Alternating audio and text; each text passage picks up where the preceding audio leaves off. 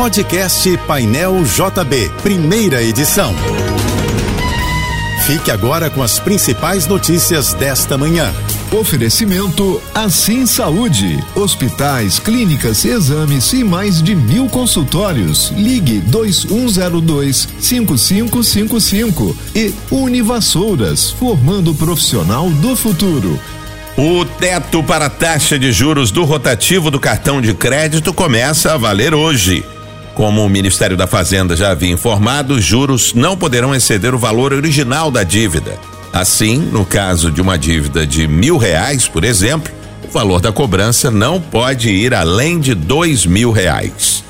O Rio vai ter uma quarta-feira de tempo nublado, sujeito a pancadas de chuva e trovoadas isoladas. Segundo o Instituto Nacional de Meteorologia, a temperatura máxima de hoje na capital deve ficar em torno dos 34 graus. A Polícia Militar do Rio de Janeiro espera equipar o efetivo do Batalhão de Operações Especiais com câmeras nos uniformes até segunda-feira. Foi o que afirmou o secretário da PM. O coronel Luiz Henrique Pires disse que a corporação vai acoplar as câmeras em policiais que também atuam nas vias expressas, além de integrar o projeto com as prefeituras dos municípios fluminenses. De acordo com a Polícia Militar, até agora foram implementadas 11.249 câmeras. Outras 1.660 estão em fase de implantação. O Disque Denúncia do Rio de Janeiro divulgou cartaz pedindo informações sobre os prisioneiros que não voltaram à cadeia após o chamado Saidão de Natal. Dos 1.785 detentos beneficiados com a visita periódica ao lar autorizada pela Justiça, 253 não regressaram aos presídios. Os contemplados pela decisão judicial deveriam se reapresentar até às 10 da noite do dia 30 de dezembro e agora são considerados fugitivos. Todos cumpriam pena no regime semiaberto. A Prefeitura de Niterói fará, a partir deste ano de 2024, um censo municipal por amostra de domicílios.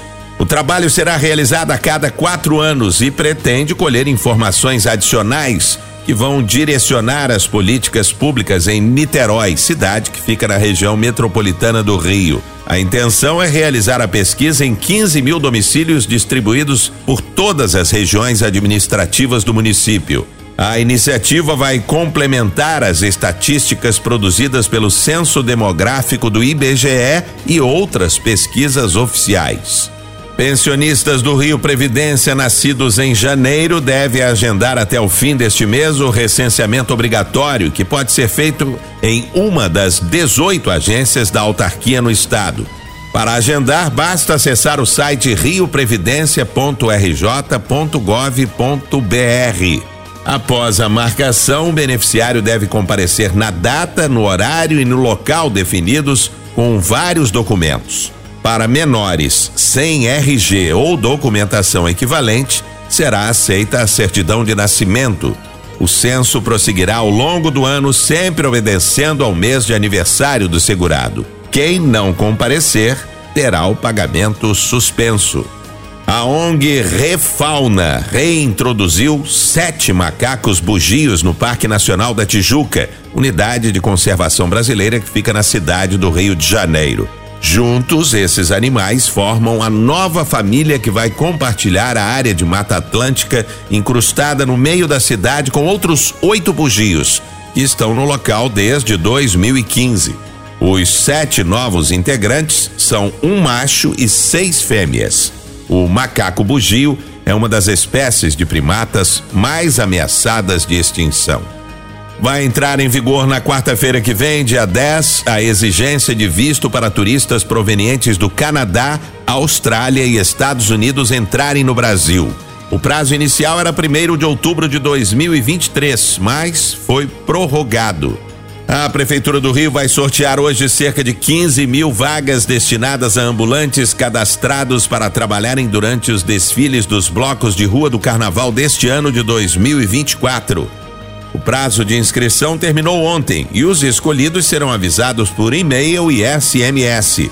Aqueles que forem sorteados deverão agendar pelo site carnavalderua2024.com.br uma data para comprovar os requisitos exigidos na inscrição, além de retirar o kit gratuito oferecido pela prefeitura, que consiste em um colete, um isopor e uma credencial.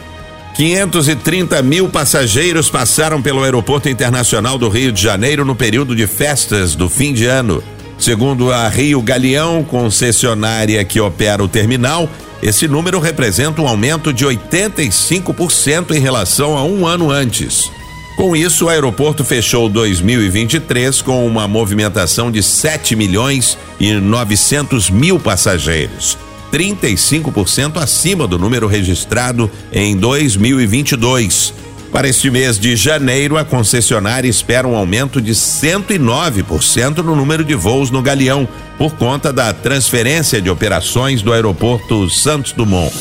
Você ouviu o podcast Painel JB, primeira edição.